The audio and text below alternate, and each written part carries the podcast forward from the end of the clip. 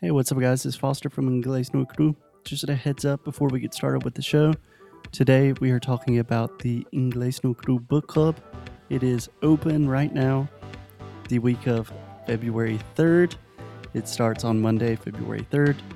But just a clarification that we are going to talk about the book club today. We are talking about books. If that's not your thing, feel free to skip this episode. That's cool. No, don't don't skip. Stay here. You Are you should stay kidding me? here. It's going to be awesome.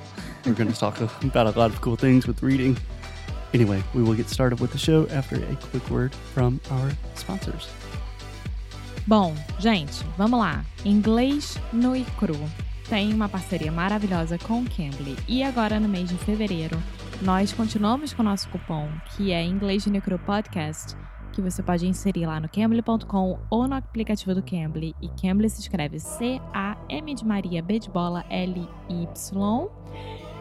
E testar uma aula grátis lá com eles. E é muito bacana porque você pode escolher a quantidade de tempo que você quer fazer aula, com a quantidade de dias por semana ou por mês que você quer fazer aula e montar um plano específico para você.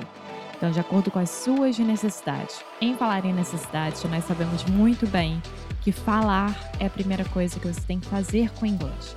Então, o Cambly te dá essa oportunidade de você ir lá testar com o nosso cupom uma aula de graça, obviamente, com o Inglês de Micro Podcast como cupom. Então vai lá, não perca essa oportunidade. Faça ainda hoje uma aula. E agora a gente vai começar com o nosso querido episódio. Então vocês já sabem o que, que eu falo antes de começar o episódio, hein? Now, on with the show. Hello, Foster. Hey, Alexia, what's up? What's up? Um, Nothing. Not much. I'm good. How are you? I'm fine. Cool. So, yesterday we were answering some of the questions that you guys asked and comments that you guys made on Instagram. Yes. And I'm always very impressed by the quality of these questions. Yeah, Yeah, they were really into this because sometimes it's a really, really, it's a huge bummer. No, it's it's a bummer that no one answers me sometimes. And this one, it was impressive. Cool. Yeah. Yeah. Yeah. So let's do it. Let's dive straight in.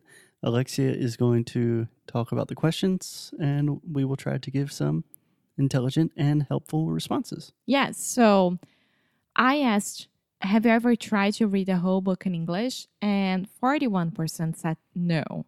So we are going to finish answering the comments that you guys left on Instagram for us. Perfect. Let's do it. Yes. So the question is here. Ah, the comment is I'm afraid. I'm afraid. That's it. Okay. She's So scary of starting to read in English. she's scared. She's scared. Sorry. So just a clarification, two clarifications here. First, Alexia said she's scary. So a situation is scary, right? It was mm-hmm. a scary movie.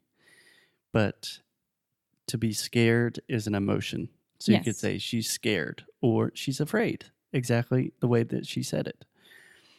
Secondly, the question is Have you ever tried to read a book in English, right? Mhm. And her response was, I'm afraid. Yes. Ok. Você já tentou ler um livro em inglês? Eu tenho Eu medo. tenho medo. That is very valid and I think very common. Yes, because I mean, we don't want to start new things. We are really okay with what we have. So, why are we starting new things that we don't know what's going to happen, how it's going to be, and maybe I'm going to fail? That's exactly how everyone thinks when you have to start something new. Yeah. So I think I have a couple of different approaches to this question and answer. First, I think the most natural question is really try to be honest about what you are afraid of. Are you afraid that it is going to be too difficult? Is it going to take you too much time? Are you afraid of failing, of trying to read and not understanding? There are a lot of different things to be afraid of, but I think it really helps if you clarify in your head okay, why is this scary to me? And when you do that, then you can really start making progress to make it less scary. Yes, and I think it's all about the strategies as well. If you have a strategy, you won't fail. It will take time, of course. You have to get used to it. It's something new, but you won't fail. That's for sure. And this we teach during our book club challenge Yeah. of this month. Absolutely. I think this is kind of what this question is talking about.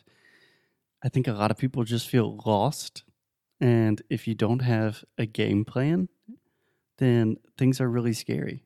Yeah. If you're lost, it's scary not knowing what's going to happen. So we break things down in the most simple, easiest step by step process. So you don't have to feel lost. We do all the work for you. All you have to do is participate and learn and improve. Exactly. And another girl, she answered this I gave up because it was British English.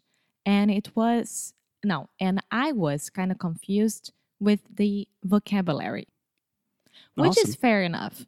Of course, you, you, No, you are confused with that. Of course. I think that is incredibly fair, and I think that's a good thing. So, this is kind of a nerdy thing, but there's this idea, a logical fallacy called the sunk cost fallacy. Do you understand this, Alexia? No, no, not at all. Okay, so do you understand the word or the phrase sunk cost? No. So, when a ship sinks, uh, afundar, né? Mm-hmm. So sunk is the past of sink. Yeah, sink, sunk. So basically, um investimento afundado.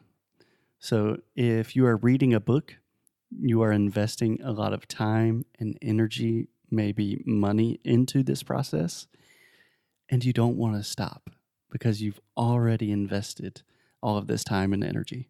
Does this make sense? Yes. but I think that more people should stop reading a book. If you start reading and you recognize, okay, this is British English, I want to learn American English, or I thought I was going to like this book and I don't, stop reading and choose another book. We talk a lot about it Yeah.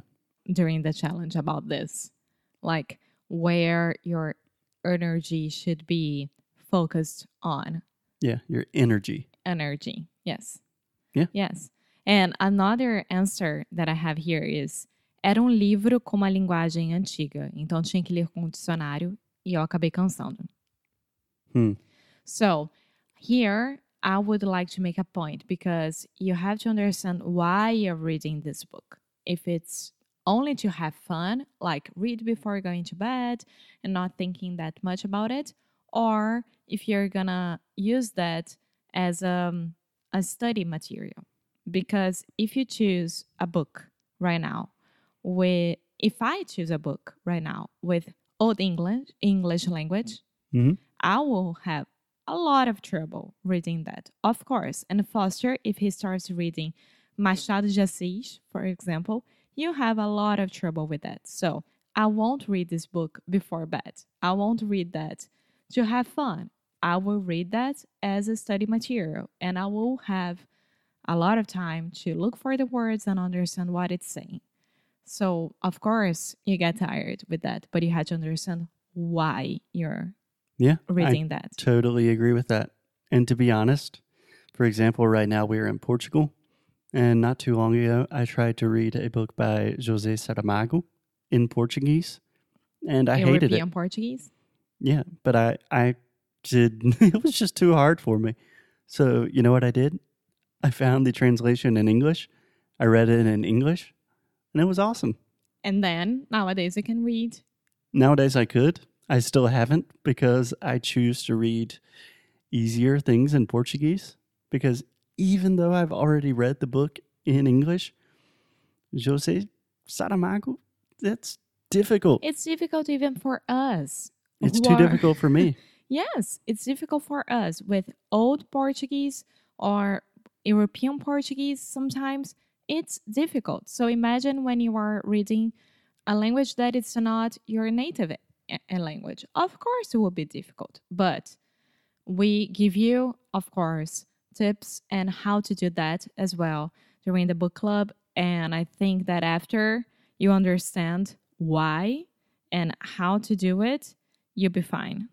Yeah, I really cannot stress the importance of what you choose to read is incredibly important because if you a lot of people say uh, you know if i'm reading shakespeare it has to be in english because they really want to enjoy the beauty of the original text in the original language and to be honest if you are a phd in english literature that's totally fair Of course. for everyone else translations are pretty pretty good for the most part translators work very very hard Yes. they are, do not get paid enough for the difficult work that they do It's a shame. so in all honesty most people are trying to read things that are too difficult Yes. most of the time And the last answer from this topic that I wanted to talk about is because I think my English is not enough. So I think that this answer is almost everyone's answer who said no on the topic topic of this question. Yeah. So everyone is so scared about not being able to finish something or to fail that you already think that you're not good enough to do that. And you only know if you're good enough or not, or if you're going to get better at this or not if you start. yeah so do you want my honest response to this question Yeah. As always. learning a new language is just a constant process of feeling like you are not enough. It is a constant series of failures. Why do you think we say lose well at the end of every episode? Because you are going to lose every single day. Hey, Chris. we love you. Learning a new language is super hard. It's an incredibly difficult task. But when you are reading a book, this is a great chance for you to feel like you're not enough. Because if you are having a conversation with someone, that can be really difficult to not have the ability to express yourself in real time, speaking to real people. Reading is an excellent way, especially for people that are shy or introverted, to really train and improve their English in a way that is not so public, you know? Yes. And that's why we call challenge. That's why we call like the challenge of the month is our book club. It's not having fun with a book club. No, it's a challenge. So if you are up to it, if you really, really want to do it in a with an easy way and having fun while you're learning how to read in English, you should go ahead and be part of it. And I had to say that sometimes when I'm reading in English, which I'm doing right now, there are some paragraphs that I have to go back and read it like three times to really understand what it's written there. And with another other books, just like my friend Anna that I talked about it here a while before, a while ago, Mm-hmm. it was so easy so easy to read and i i felt so good so it depends it depends on the author it depends on you it depends on your mood and it depends on what you're reading. So you had to be prepared for anything to read. I, I- I mean when you are reading the the news on the internet the um, the manchete how do you say that? The headline? the headline, it's one of the most difficult things to understand that sometimes because the words are not connected to each other sometimes because they are they had to put like a small amount of words there that makes sense but sometimes for us it doesn't so you had to be able to understand that and to read it's not only books it's everything Yeah. So, what's your big point here? my big point is it's a challenge. It's not gonna be Agreed. easy, but at the same time, is a thing for your life. It's forever. So once you fix that, you'll be able to read anything. Yeah. Reading's hard. Learning a language is hard. This is not easy stuff. That's why we call it a challenge. And the sooner you begin to experience that, the easier it will be for you. And that is just something you have to learn by doing.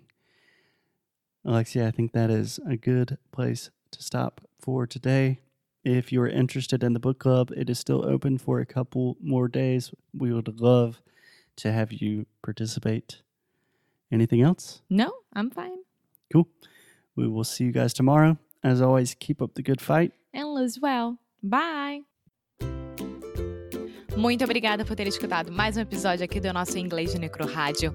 Como sempre, vou pedir para você deixar sua review, deixar o seu e-mail no nosso site inglêsdenecru.com, ficar de olho nas novidades que a gente sempre manda, nossos recursos grátis, enfim, todas as novidades que a gente puder, a gente vai estar compartilhando com vocês, principalmente por e-mail. Então, é isso. Eu quis aqui dar esse recado. Como sempre, obrigada pelo suporte e a gente se vê no próximo episódio, tá bom? Bye!